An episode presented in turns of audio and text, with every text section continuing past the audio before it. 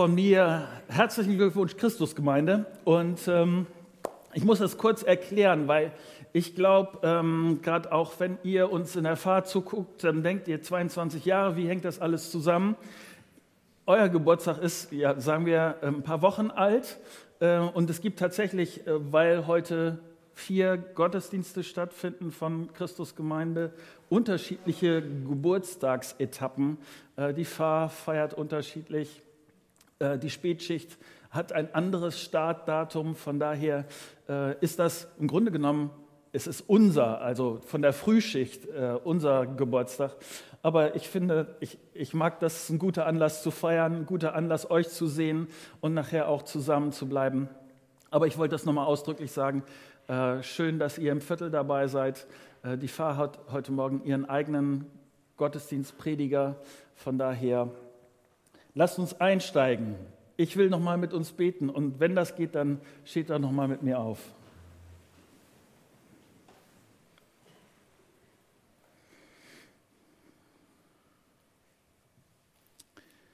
Jesus, ich danke dir dafür, dass du derjenige bist, der alles gegeben hat und dabei an mich und an uns gedacht hat.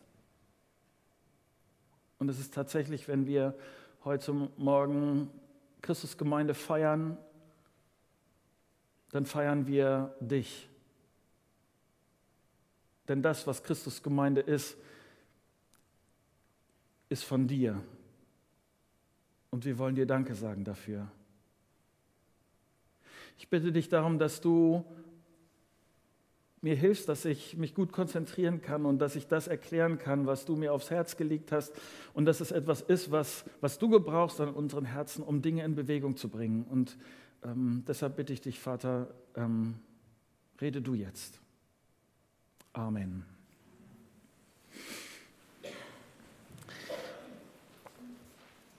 Was ist für dich eine gute Gemeinde? Was erwartest du von Gemeinde?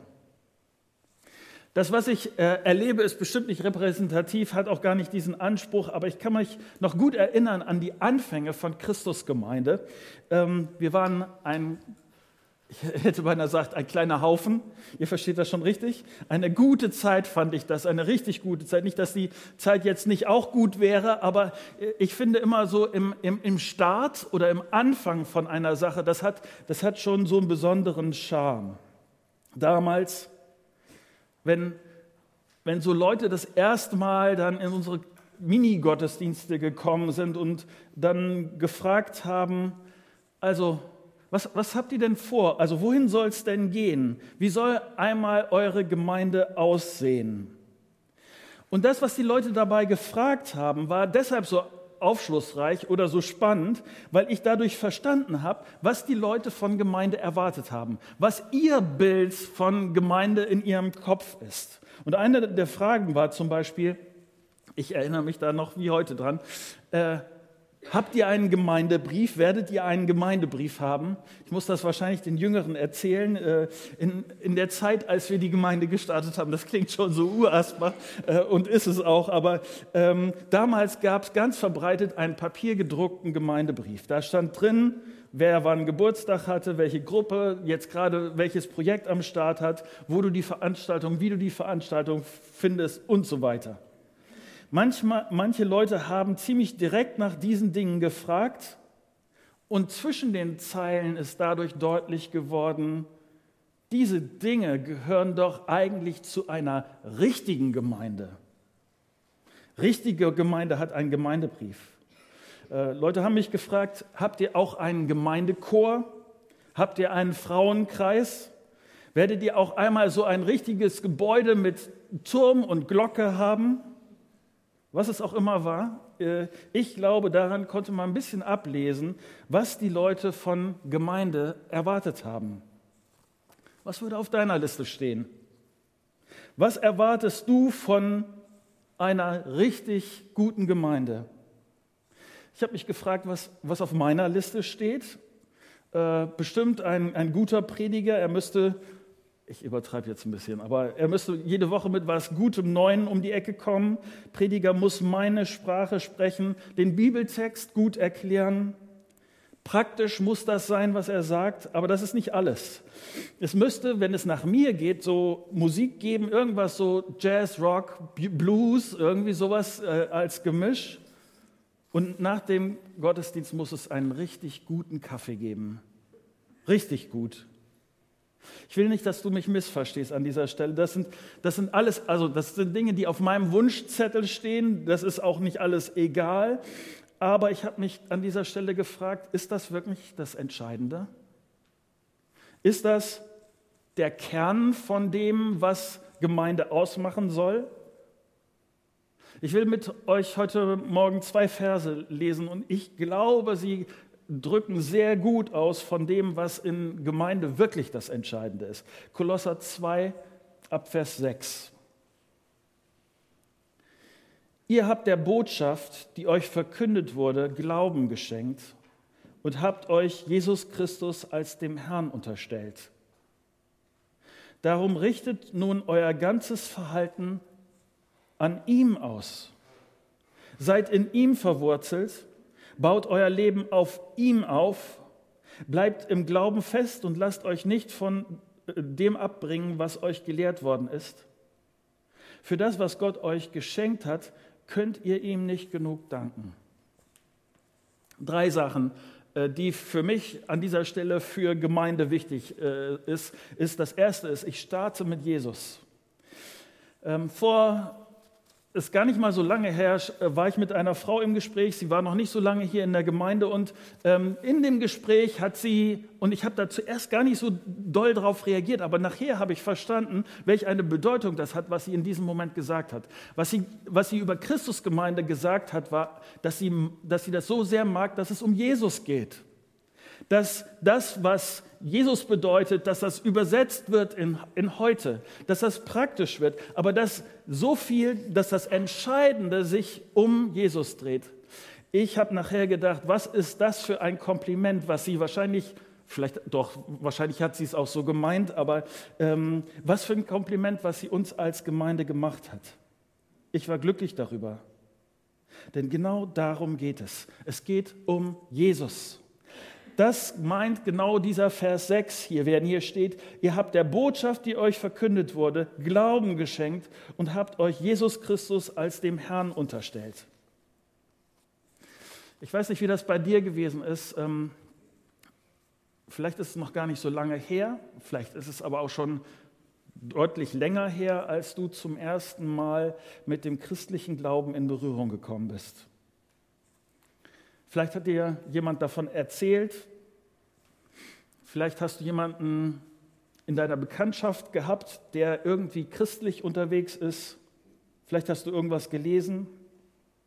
Vielleicht hast du irgendwelche Erfahrungen gemacht in deinem Leben, wo du auf einmal gedacht hast, es muss doch mehr geben als das, was ich hier sehen kann. Da gibt es irgendwas, was da drüber steht.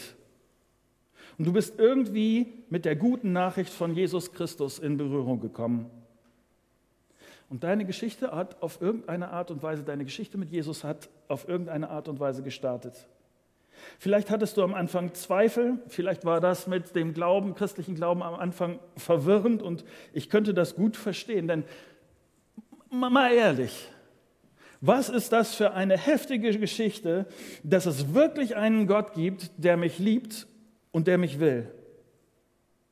Gott ist der, der immer wieder versucht, die Brücke zu mir zu schlagen, in Kontakt mit mir zu kommen. Und Christen glauben, dass dieser letzte große Versuch ist, dass Jesus Christus, der Sohn Gottes, er ist nicht nur Mensch gewesen, sondern er ist Gott gewesen, dass er hier auf die Erde gekommen ist, um diese Brücke zu uns zu schlagen.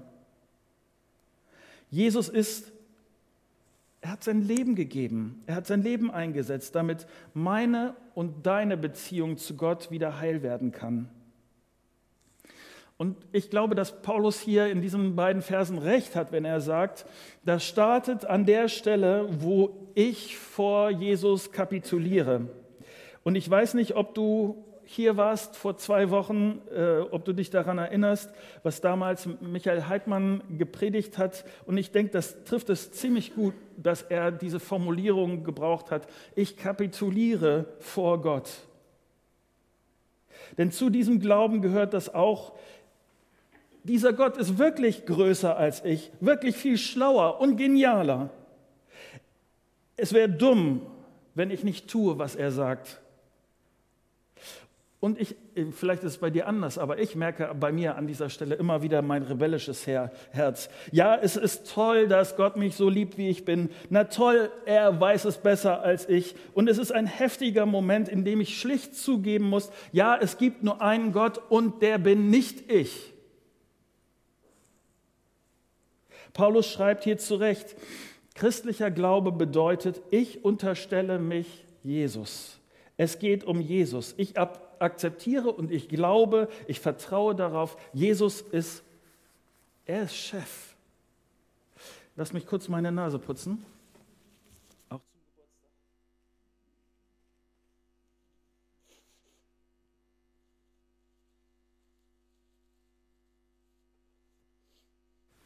Und lass mich das so sagen an dieser Stelle. Das mit dem Unterstellen unter Jesus, im Kern finde ich das nicht lustig. Ich mag das so gerne, selber zu wissen, wo es lang geht.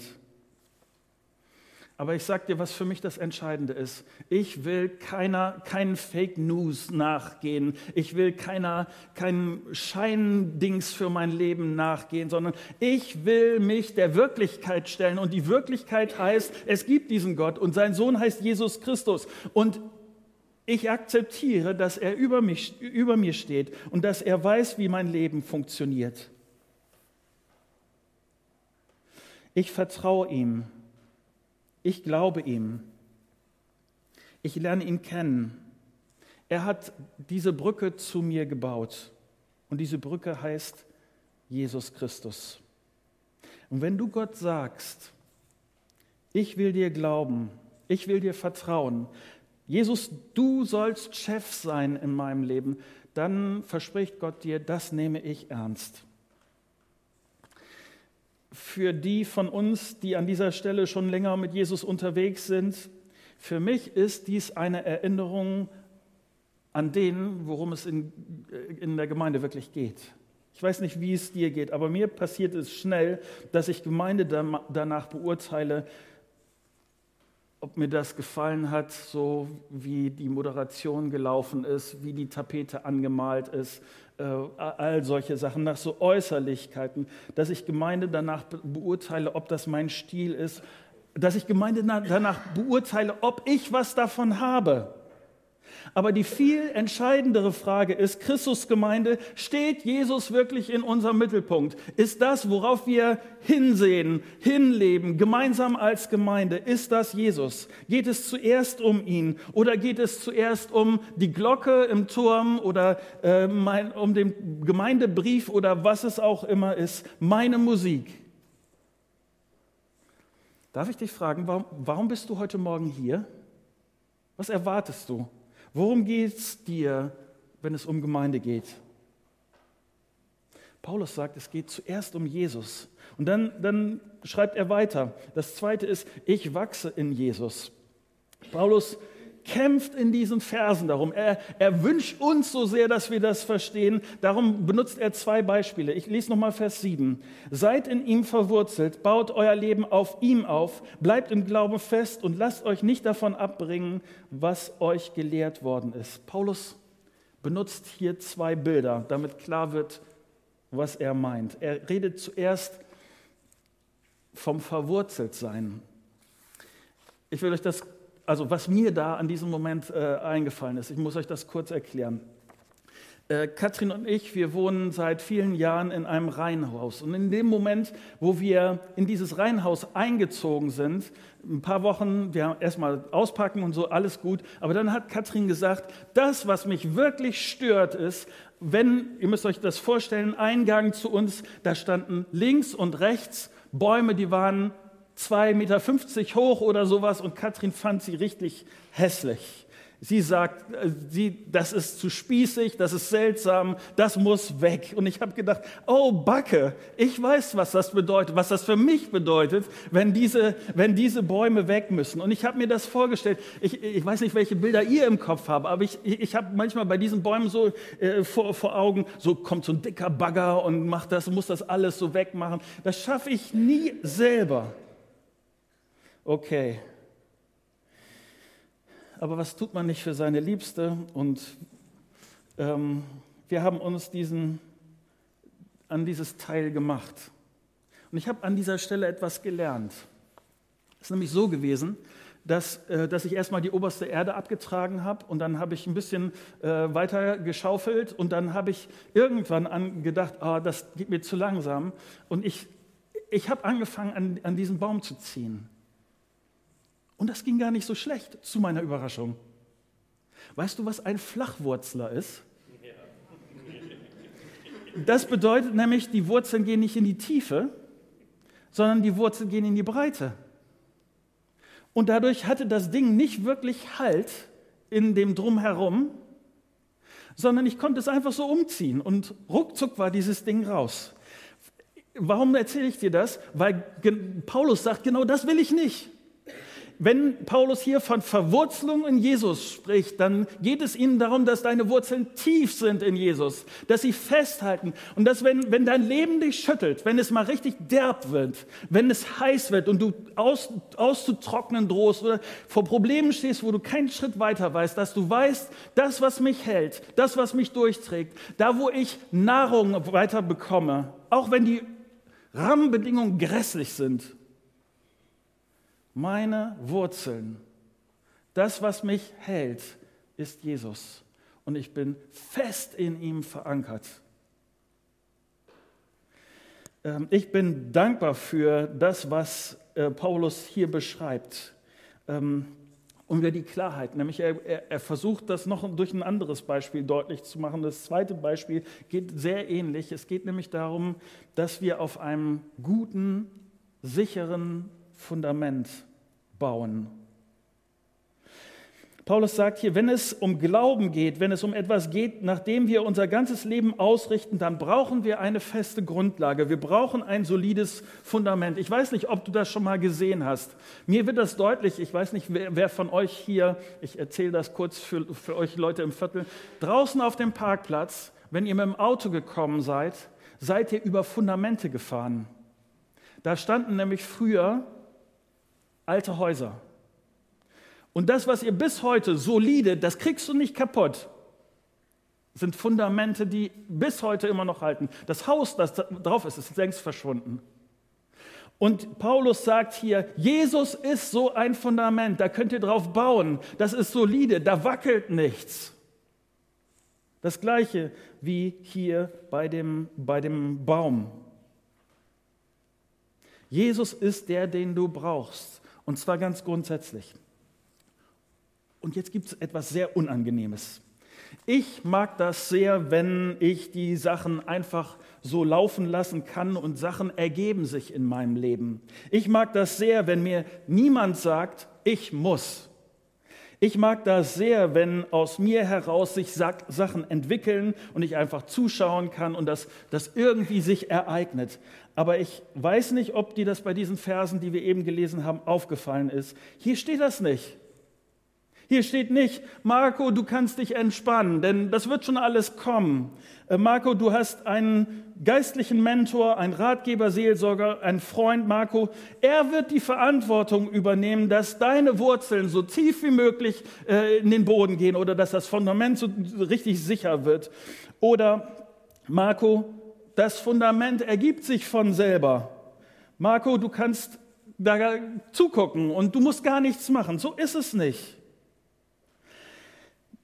Paulus sagt das hier sehr absichtlich. Seid verwurzelt in ihm. Baut euer Leben nach ihm auf. Was er hier sagt, ist, du das ist ganz, ganz schön, wenn du äh, immer wieder zum Gottesdienst gehst oder immer, wenn du immer wieder in der kleinen Gruppe bist. Aber da von sich aus passiert noch gar nichts.